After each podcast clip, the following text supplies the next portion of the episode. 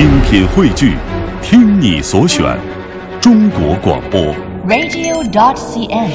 各大应用市场均可下载。新浪、搜狐的正事，天涯、豆瓣的闲言，焦点访谈的责任感，嬉笑怒骂中纷纷入伙，时事乱砍。这里依然是海洋现场秀，我是海洋。你好，我是小爱。来看新闻。先来说一说列车的事情。中国北车长客股份有限公司近日发布了一个消息啊，说公司已经获得了北京地铁三十五列列车的采购合同。据了解呢，这批列车最大载客量可以达到三千五百六十人，堪称是史上最能装的地铁，将会有利于缓解北京地铁的客运压力。嗯，史上最能装的地铁，最大载客容量可达三千五百六十个人。那也就是说，北京早晚高峰时应该至少能装七千人。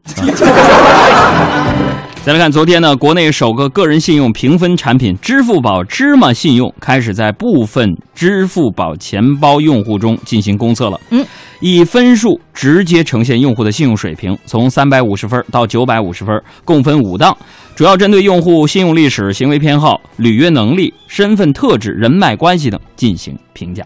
呃，说完这条新闻，其实换一句话说呀、嗯，也就是说，分数越高，代表你人品越好。最重要的是，这个分值啊，嗯，不看脸。这也告诉我们一个什么道理？什么道理？测试人品有了分数制度。再说吉祥物，嗯，昨天呢，央视春晚官方微博发布了羊年央视春晚的吉祥物“洋洋拜托，谢谢大家，就是我”，海洋的洋。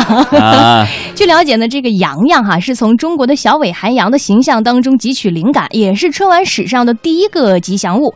而到时候呢，洋洋将会作为春晚特邀主持人和观众来见面。朋友们，大家好，我是洋洋。以后你跟你们朋友说，我上了春晚。虽然他从小尾寒羊汲取了灵感，但是名字还是用的是我的名字，阳光的阳。看了这条新闻呢，那作为一名主持人，我感受到了深深的危机。此话怎讲？连动物都要来抢主持人的饭碗了。那么，去年《中国好声音》《中国好歌曲》以及真人秀，已经把我们主持人的饭碗抢的差不多了。有朋友说，那华少不是吗？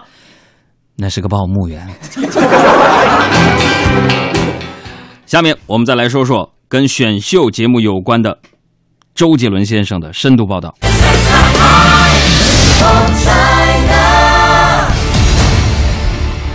今天第四季《中国好声音》公布了首位导师人选，新婚不久的周杰伦正式确认加盟，成为了《中国好声音》有史以来的第八位导师，那也是本季节目首位公布的导师。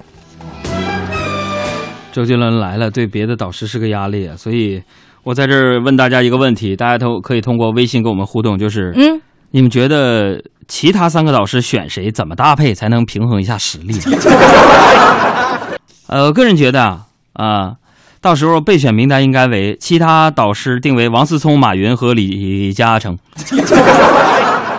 那每一季啊，其实这个好声音的导师招募学员都有自己的口号，嗯，欢迎来我的 family。嗯呃，而这个周杰伦的口号早已经深入人心了，嗯那就是，哎呦不错哦，天青色等烟雨，而我在等你哦。天青色等你，而我在等你。炊烟袅袅升起，隔江千万里。今天下午朋友圈广告第二波再度来袭了。有的人呢收到了 OPPO 的广告，有的人收到了福特汽车的广告。那么你收到的是什么呢？啊，有朋友也就问我说：“这个杨哥，杨哥，杨哥，你们都收到那个、那个、那个、那个小米手机的广告了，OPPO 手机的广告，为什么我没有收到呢？我那 iPhone 六新买的没有收到，我都更新了好几次软件了。你是不是傻？怎么了？一个用苹果的人，他接收小米的广告，有一天他把苹果换成小米了，那他得他得破产到啥份儿上啊？是吧？再来说食品，据英国的《每日邮报》的报道，二零零九年十月三十一号是冰岛麦当劳最后一天营业的日子。这天呢，冰岛男子斯马拉森从麦当劳购买了一个汉堡和一份薯条，然后呢，将它当做文物，先后捐给了冰岛博物馆和当地的酒吧。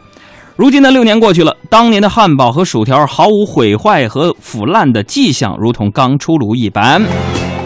六年没有任何变化呢？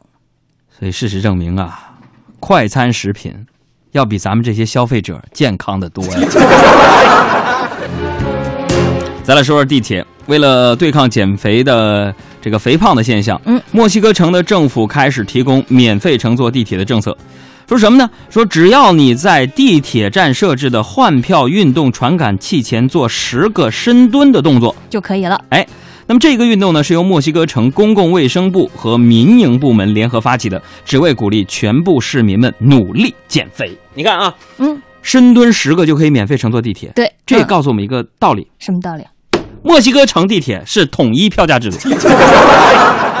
那如果在北京的话，十个只能算起步价，起步六公里内每人十个，六到十二公里内每人二十个，以此类推。我已经让这里追的用尽所有方法，找啊找啊找啊，不过是爱了恨了分了合了变化，一时冲动的想法。